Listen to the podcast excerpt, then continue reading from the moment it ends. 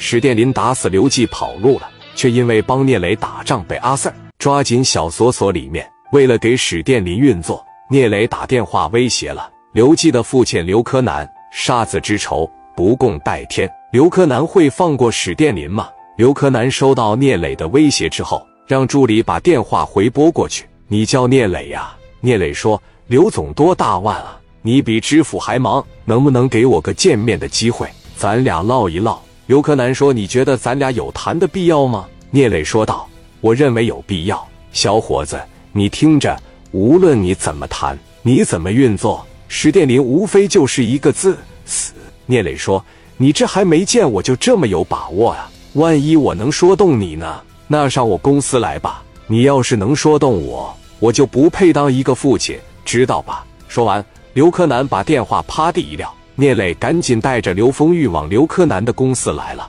等进到公司的时候，这边已经有人汇报说，聂磊这边两个人过来了。刘柯南准备了，来到办公室。聂磊一敲门进去一看，十五六个保镖手里全拿着小胶棒。聂磊噗呲一声乐了：“刘总，你可真是拿我当什么了？让这些保镖出去吧。”我是过来跟你谈事儿的，我可不是过来给你打仗了。刘柯南说：“你们是混社会的，我小心点为好啊！真要是让你们在这打死，我还觉得有点冤枉。”一个保镖一比划，一边说：“老弟，看哥的肌肉，没事的时候总打沙袋，知道吧？有时候还练练泰拳。跟我们刘总说话低调点。”刘丰玉从上衣内口袋把五十四拽出来了。哎哎，哥们，怎么地？你再能打？你能打过他呀？啪的往桌上一放。刘柯南一看，兄弟，你是谈事儿来了，还是过来杀我了？聂磊也把五十四掏出来了，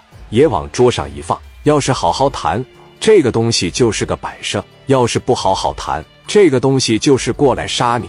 我给你也打没了，反正我兄弟也活不了，我就让你陪我兄弟一块上路。刘柯南说：“你不感觉你采取的这种办法有点极端吗？”聂磊。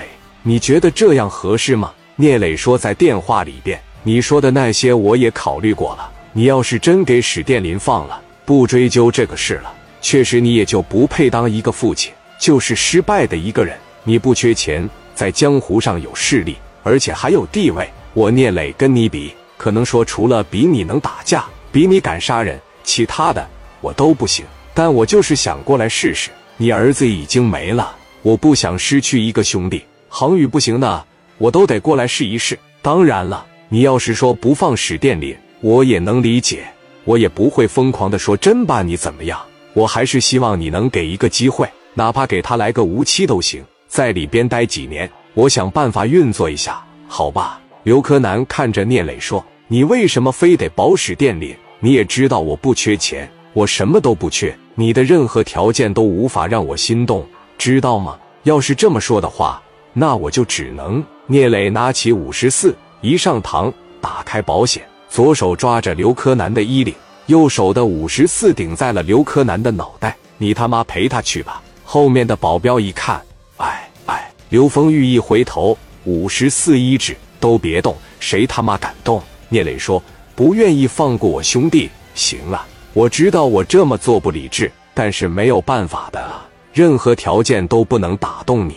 但是你他妈绝对怕死，对吧？刘柯南说：“你这样会进班房的。”聂磊说：“进班房，我认了，行不行？行不行？”刘柯南说：“不行，不行是吧？行，你有这么多钱，你要是死了，你媳妇也得改嫁，这么好的生活你享受不了。我数到三，你要不写谅解书，你要不放史殿林一马，我送你上路。三二一，聂磊贴着刘柯南的耳边，哐的一枪。刘柯南当时就耳鸣了，半拉脸火辣辣的疼，后面墙上打了一个窟窿。聂磊说：“刚才我那一枪啊，要是没打偏，现在你就已经死了，知道吗？我他妈冒着这样的危险来找你，我就是希望你能放我兄弟一马。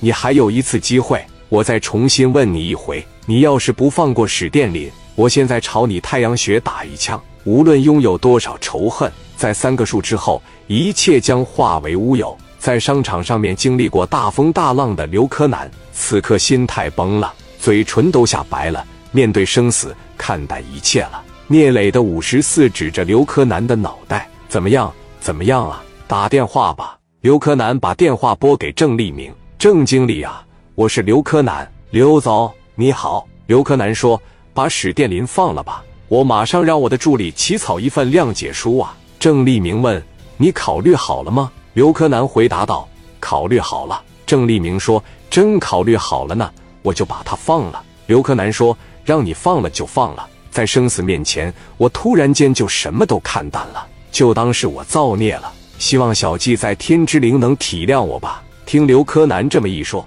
聂磊说：“对不起了啊，我欠你一回。你有没有什么特别恨的人，或者是看他不爽的人？以后你尽管招呼我。我聂磊欠你一条命。